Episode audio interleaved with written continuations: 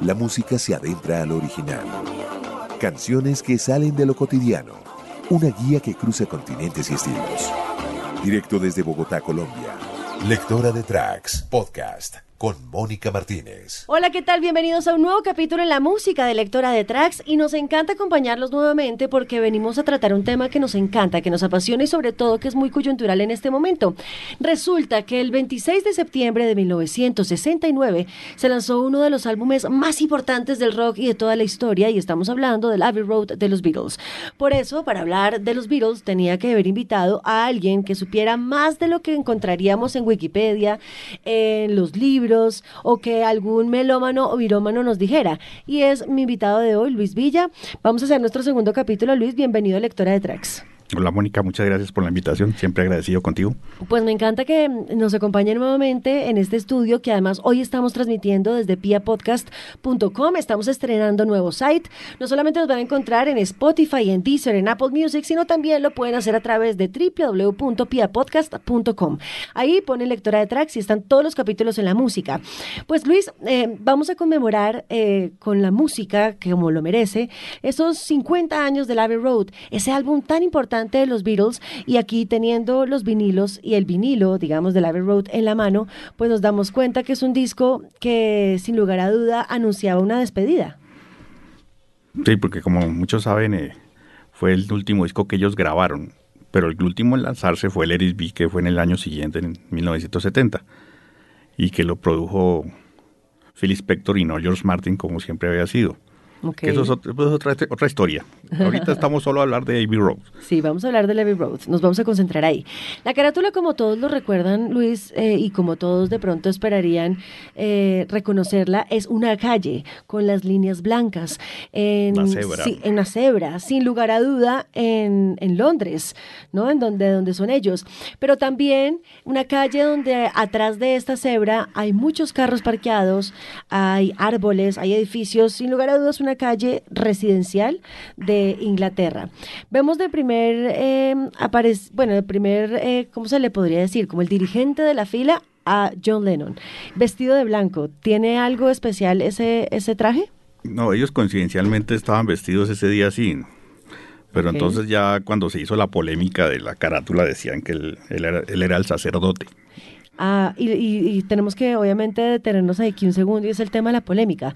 Polémica, ¿por qué, Luis? Porque aquí detrás hay una teoría de conspiración muy importante eh, pero yo creo que la vamos a decir un poco más adelante porque ya hemos hablado demasiado y queremos que escuchen la primera canción que sin duda em, todos conocemos, que fue muy importante, que sigue siendo muy importante y se trata de Come Together. Esta canción fue escrita por Lennon y McCartney, es una de las canciones que se le atribuye a los Beatles como una de las más versátiles donde muestran un, un Beatles mucho más rockero, mucho más eh, estridente. Lennon siempre fue el rockero.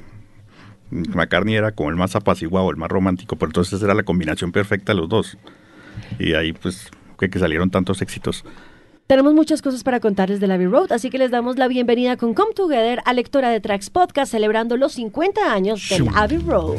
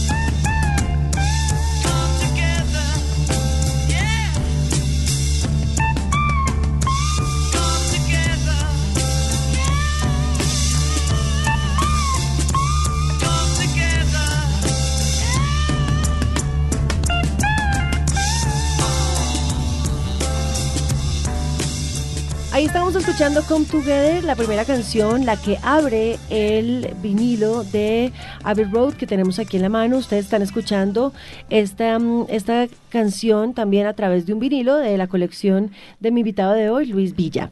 Aquí hay un algo muy importante, Luis, que me contó y es eh, el plan que tenían de la carátula. No era, no, era eh, principalmente en una calle. ¿En dónde la iban a tomar?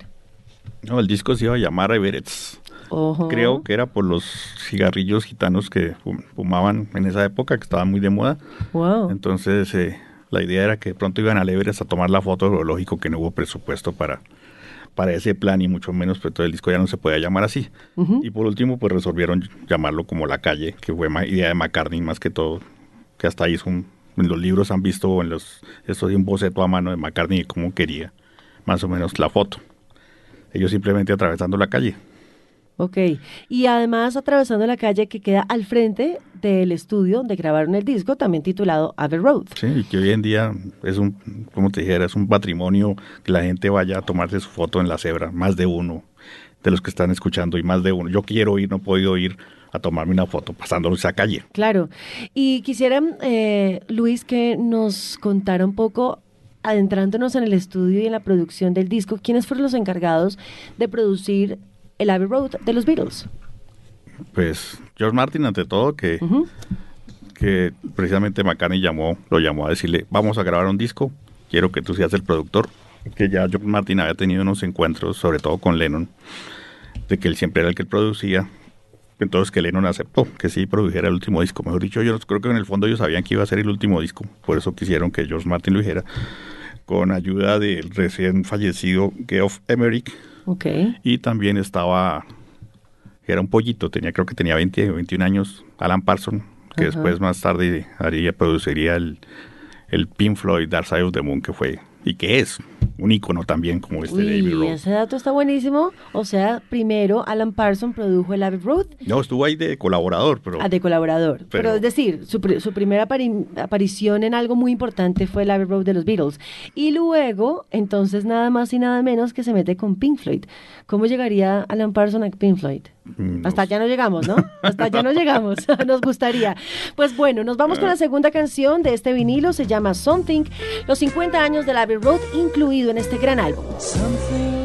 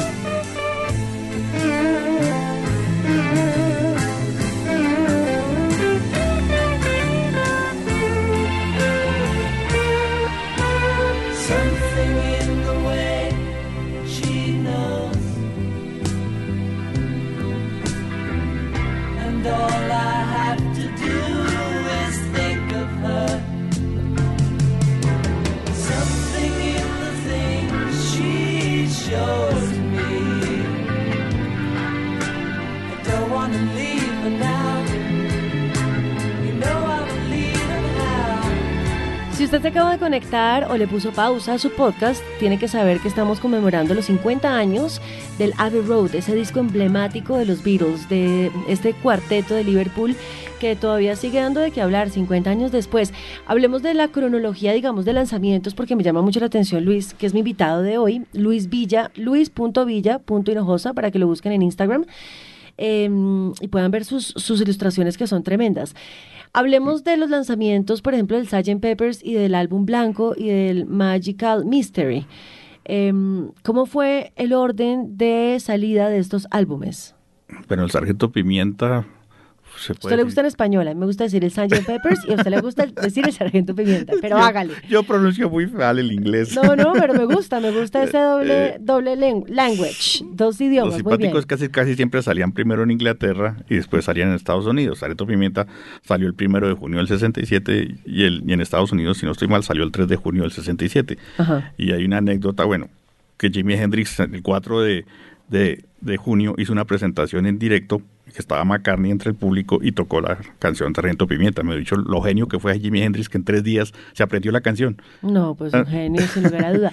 Antes, ¿sabe qué? Íbamos a decir algo muy importante de Something, que se nos olvidó decir en, en la salida anterior, y es que eh, Frank Sinatra nombró esta canción en un concierto. Sí, en una presentación él dijo que el- la canción de Lennon McCartney y dijo Something.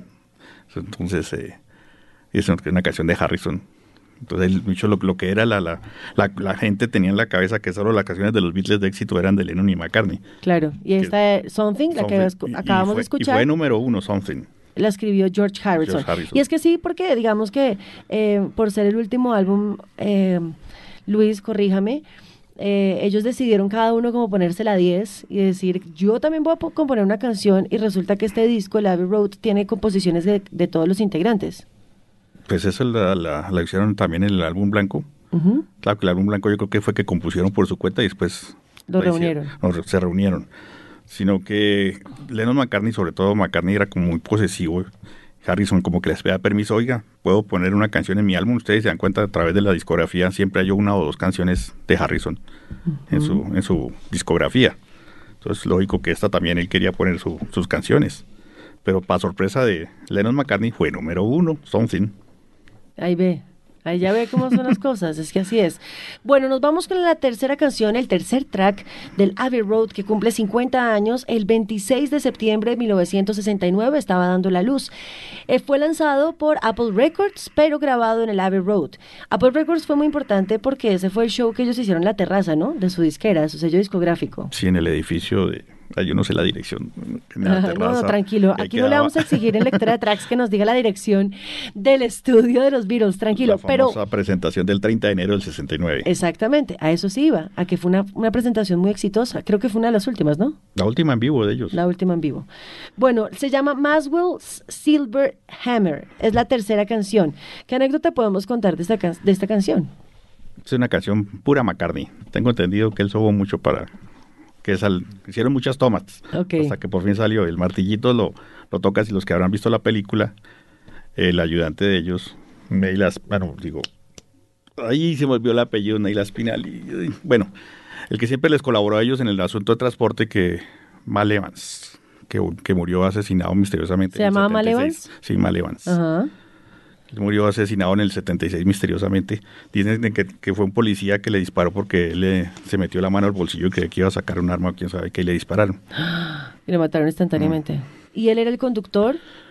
Él, él- él, en un principio el tipo era grande, Ajá. era el que les transportaba los instrumentos en la... En la Como el roadie de, él- Sí, de ellos. Cuando viajaban por, por Hamburgo y todo Ajá. eso. Muchos amigos de él de toda la vida. Mm, rodó con ellos. Bueno, aquí está entonces Maswell's Silver Hammer.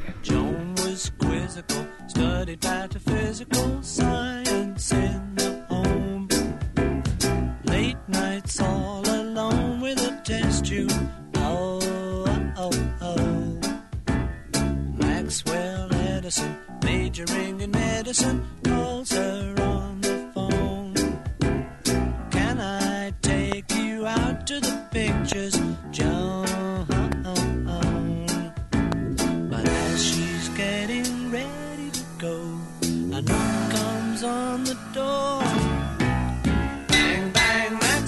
silver hammer came down upon her head. Bang, bang, Maxwell's silver hammer made sure that she was dead.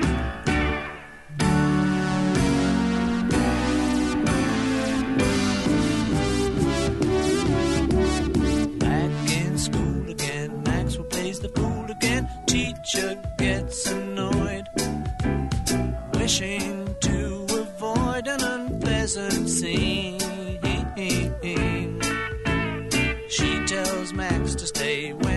has gone away, so he waits behind. Writing 50 times, I must not be so. Oh, oh, oh. But when she turns her back on the boy, he creeps up from behind. Bang, bang, Maxwell silver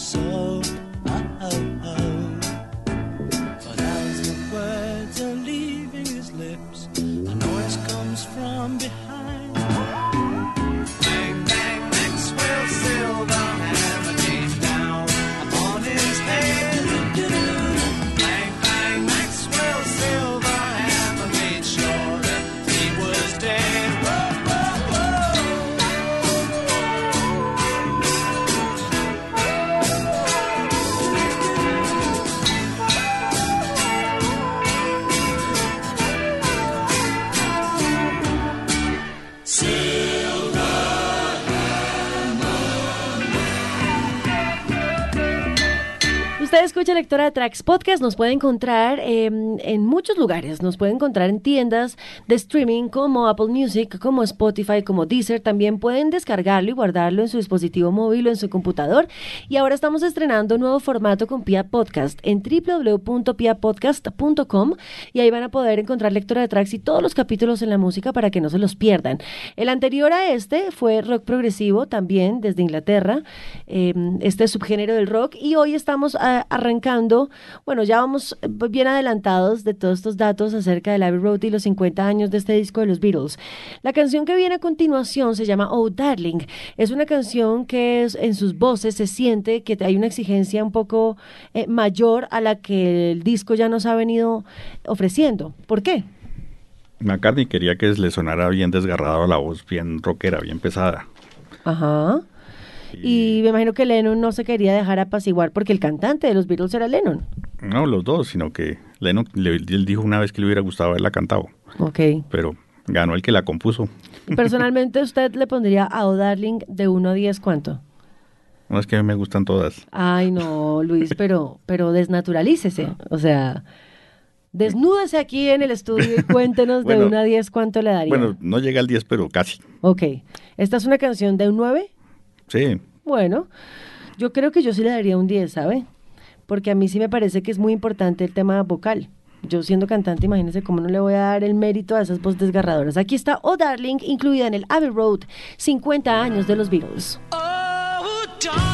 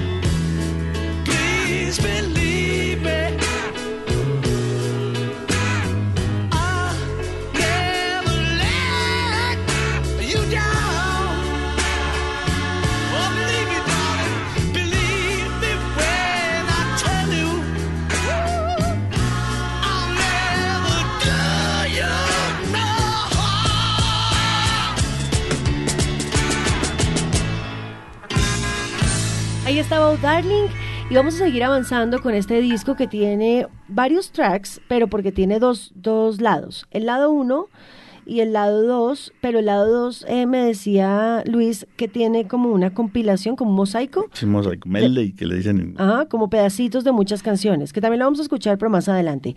La que sigue, un, dos, tres, la, la quinta es Octopus Garden. Como les contábamos anteriormente, este fue el disco en que los Beatles, los cuatro, decidieron componer y como meterle toda la fuerza al disco. Es uno de los discos que mm, se le atribuye como la despedida, como que se siente que ya es el final y no por nada. eh, la canción final del mosaico que les estamos contando se llama The End. Pero la canción de la que les vamos a hablar es Octopus Garden, la canción compuesta por Ringo Starr. Háblenos un poco de esta. Tengo entendido que fue la compuso en un yate con que estaba con Peter Sellers. Y Ringo él nunca dijo que era un buen compositor, pero le dio por hacer la canción y él siempre tuvo mucho el apoyo, mucho como era Lennon McCartney. George Harrison le, le colaboraba mucho a él cuando trataba Es más, después eh, cuando fueron ex Beatles hicieron la gran canción Photograph, que la hizo con George Harrison, que fue un éxito grandísimo.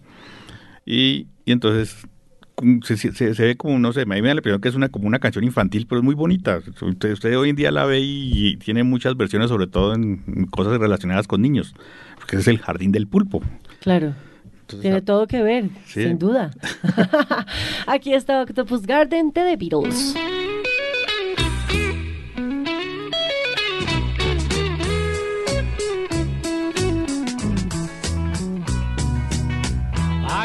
To be under the sea in an octopus's garden in the shade. He'd let us in, knows where we've been in his octopus's garden in the shade.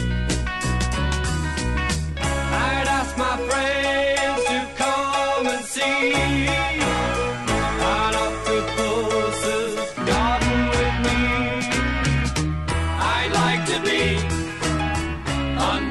in an octopus's garden in the shade.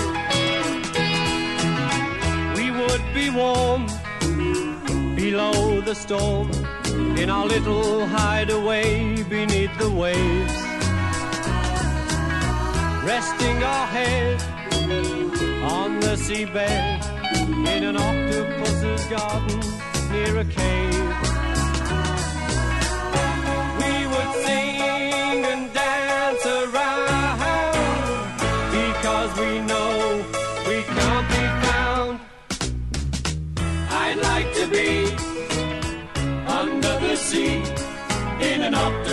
octopus's garden in the shade.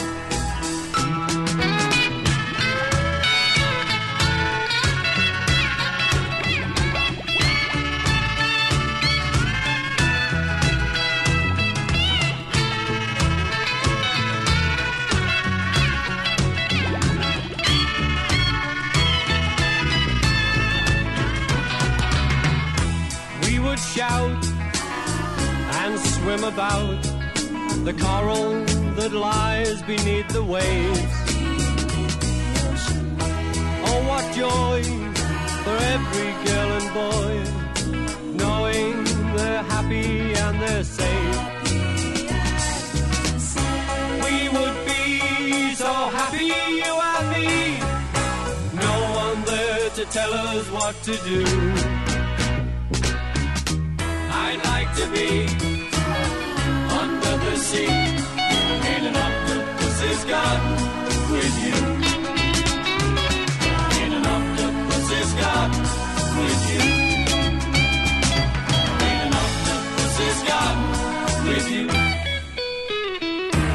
El Abbey Road de los Beatles eh, tiene varias cosas, Luis, que a mi parecer son o planeadas, muy bien planeadas, o en verdad hay algo a lo que la gente le dice teoría de conspiración.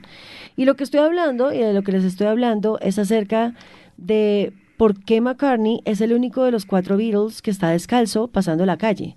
¿Por qué McCartney es el único que tiene un cigarrillo en la mano Y apagado. y apagado. ¿Por qué McCartney tiene los ojos cerrados? ¿Por qué, Luis? ¿Por qué? ¿Y por qué McCartney está haciendo el paso diferente a los otros? Es verdad, todos tienen la pierna derecha adelante y McCartney tiene la pierna izquierda adelante. ¿Por qué, Luis? ¿Por qué? Según dicen, que estaba muerto. Eso es lo que dicen. Imagínense eso, pues a partir de entonces de este álbum empieza a rodar una teoría de conspiración muy fuerte. ¿Cómo supuestamente fue muerto McCartney?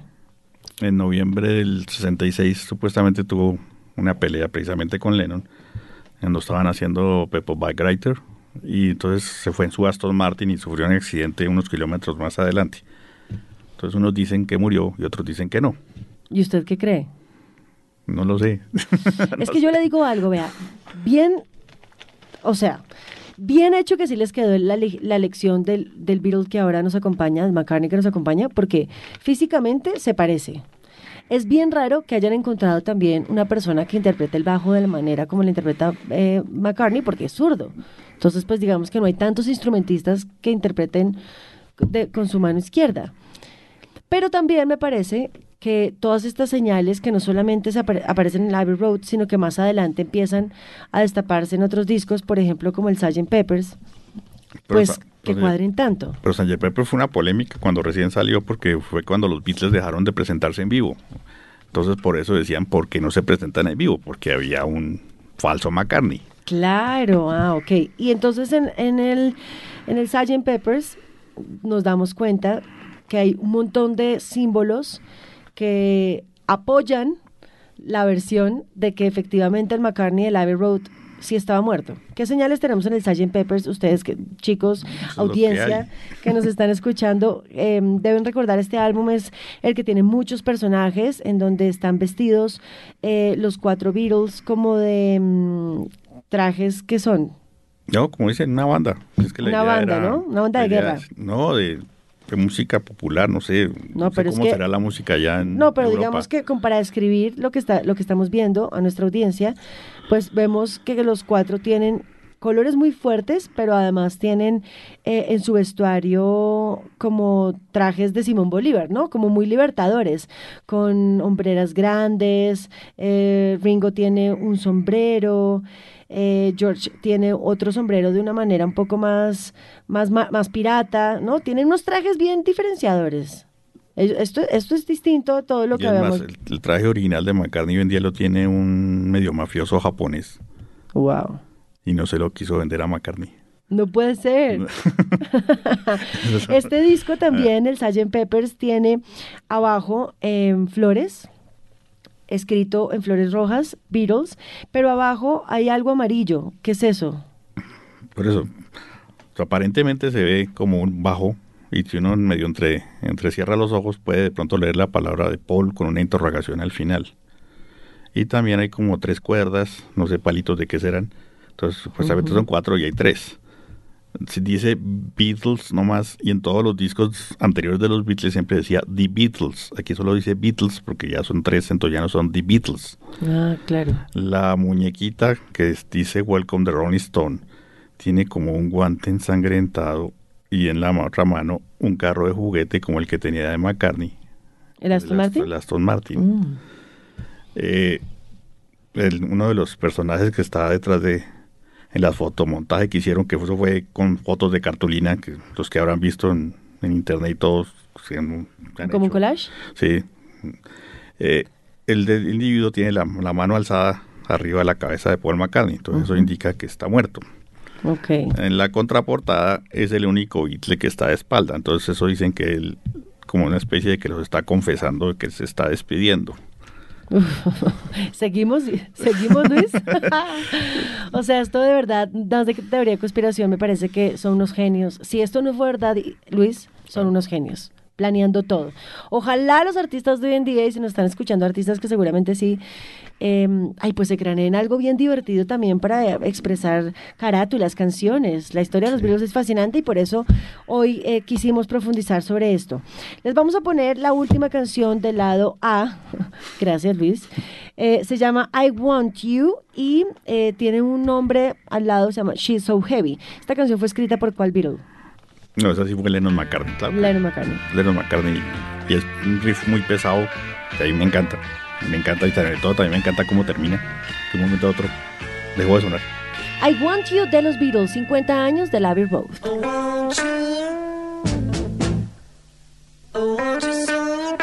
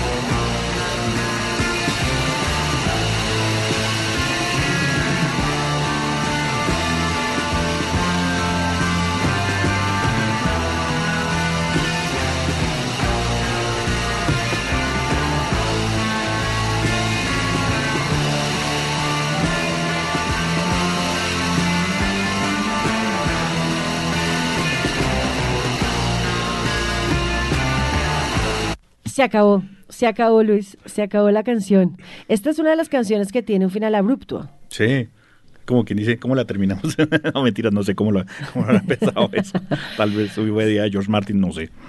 Después de I Want You siguen dos canciones más que, se, que aparecen en el lado 2 de este disco, que es Here Comes the Sun y Because. Y de ahí para adelante, el mosaico, que ya más adelante les vamos a contar. ¿Qué podemos hablar y qué podemos contarles a nuestra audiencia sobre Here Comes the Sun y Because? Bueno, Here Comes the Sun es la segunda canción de George Harrison. Tengo entendido que la compuso en el jardín de Eric Clapton, un día soleado. Y ha sido una canción también muy, como muchas versiones, se ha usado en muchas películas de cine.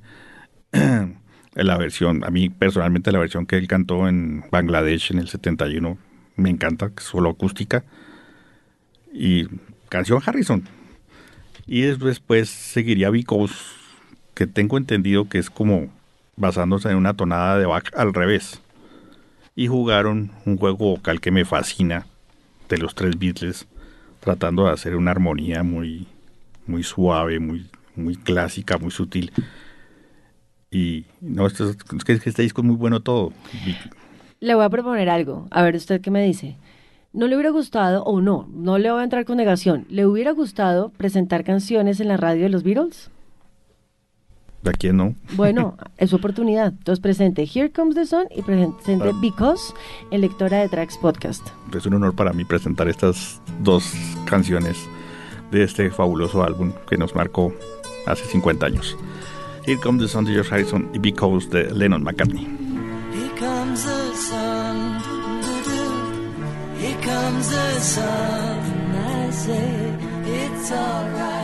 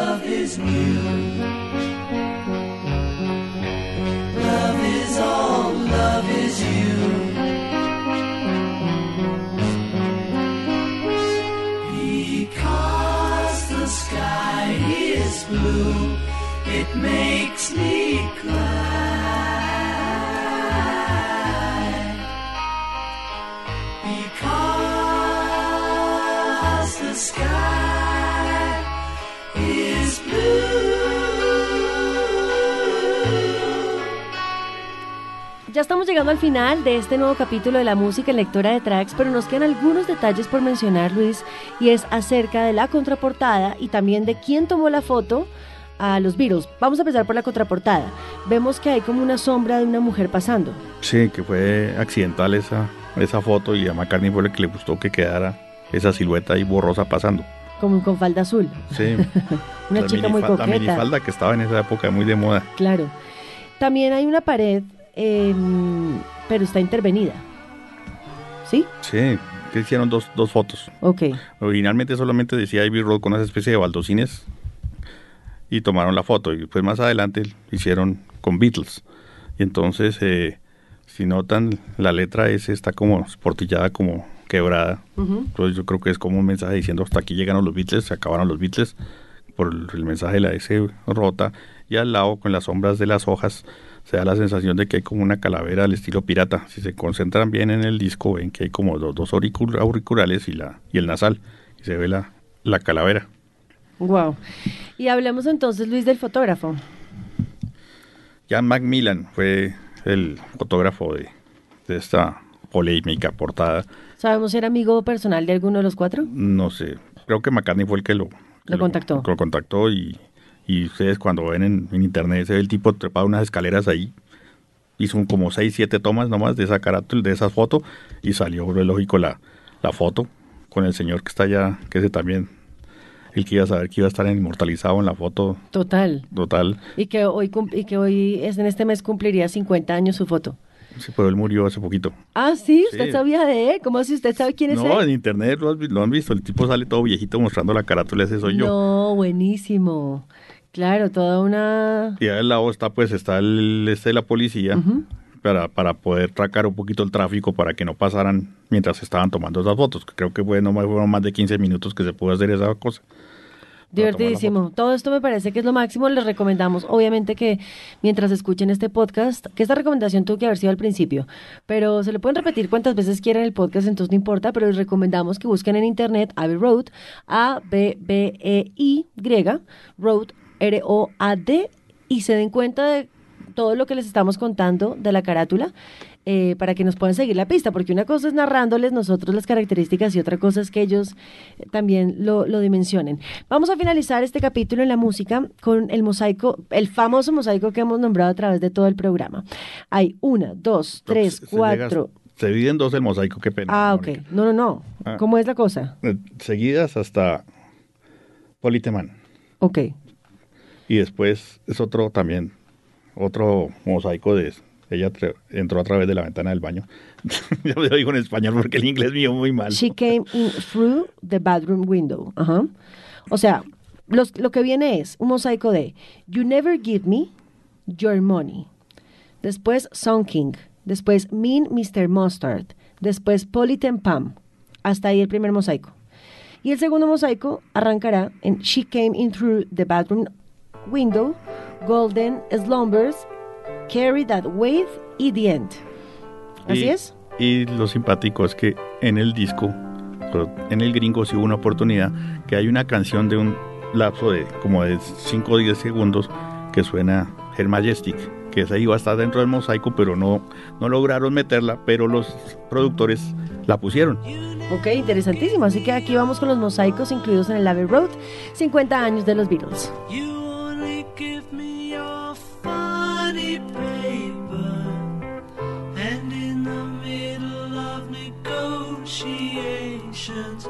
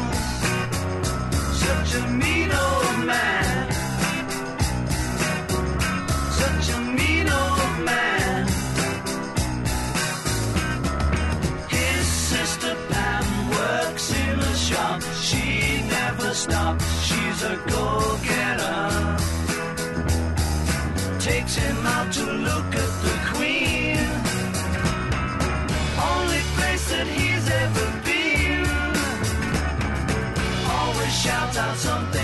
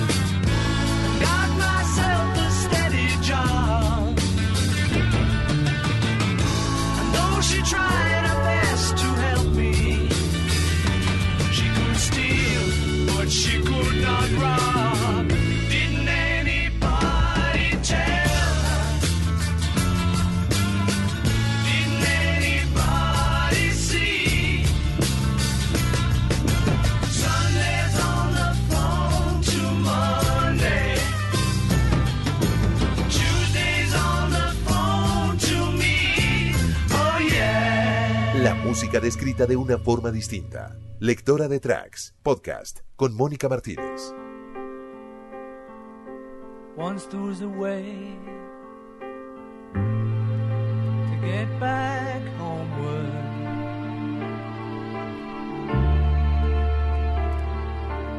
Once there was a way to get back home. Sleep, pretty darling. and I will sing a lullaby.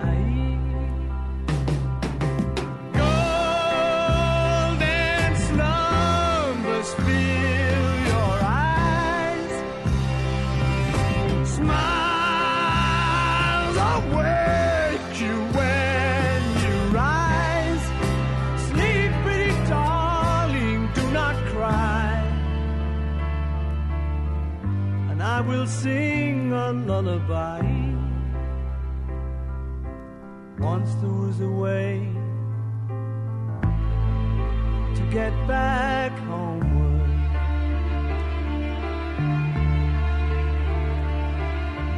Once there was a way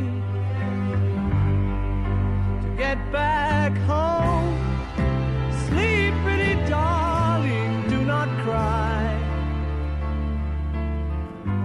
I will sing a lullaby.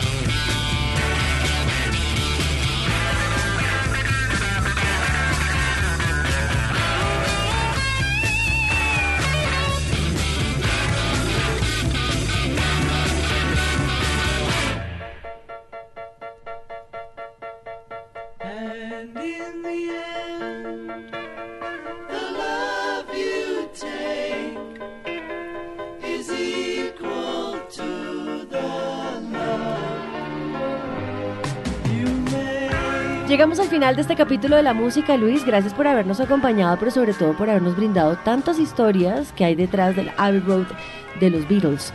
Estamos conmemorándolos y vamos a celebrar. Nosotros dos nos montamos un evento aquí en Bogotá. Si usted está en otro país y nos escucha, y esto además que sea temporal porque quién sabe cuándo nos escuchen, pues conmemoramos con cinco artistas colombianos un tributo y también sin duda pues exponiendo las 16 obras eh, de Luis eh, en este lugar conmemoramos los 50 años de Abbey Road por ser el disco muy importante, pero quiero antes de despedirnos que nos cuente cuáles fueron esos eh, retratos y cuáles son esas 16 obras que hizo, por qué las eligió. No, pues yo siempre en mis tiempos libres me relajo dibujando a los Beatles.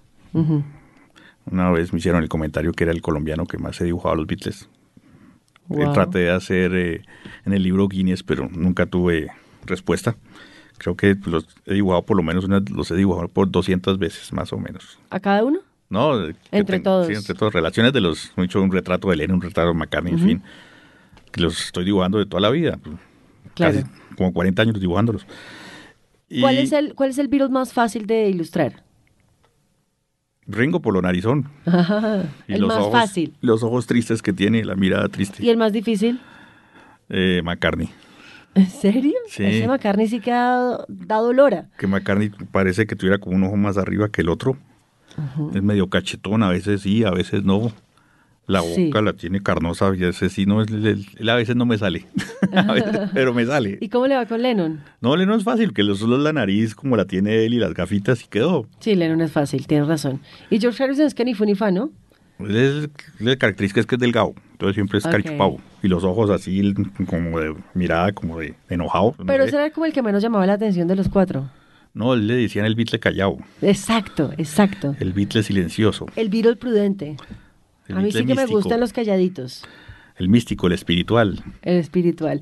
Luis, gracias de verdad por compartir con nosotros tantas historias y nos vemos en una próxima oportunidad porque tenemos tantas historias por contar que usted- seguramente usted me seguirá acompañando en otros capítulos. ¿Va? Pues el año entrante son los 50 del Eris B. Vamos a ver. Ah, no, pues ya Ah. haberlo anunciado. Seguramente será un capítulo de la música. A ustedes gracias por estar con nosotros, por compartir este podcast, descargarlo y sobre todo por escuchar qué hay detrás de cada una de las historias y de los tracks de la música. Aquí está acompañándolos eh, Mónica Martínez. Recuerden que estamos en piapodcast.com. De hecho, estamos grabando en los estudios de Radiopolis y mm, les mandamos un gran abrazo. Nos vemos en un próximo capítulo. Chao. Chao.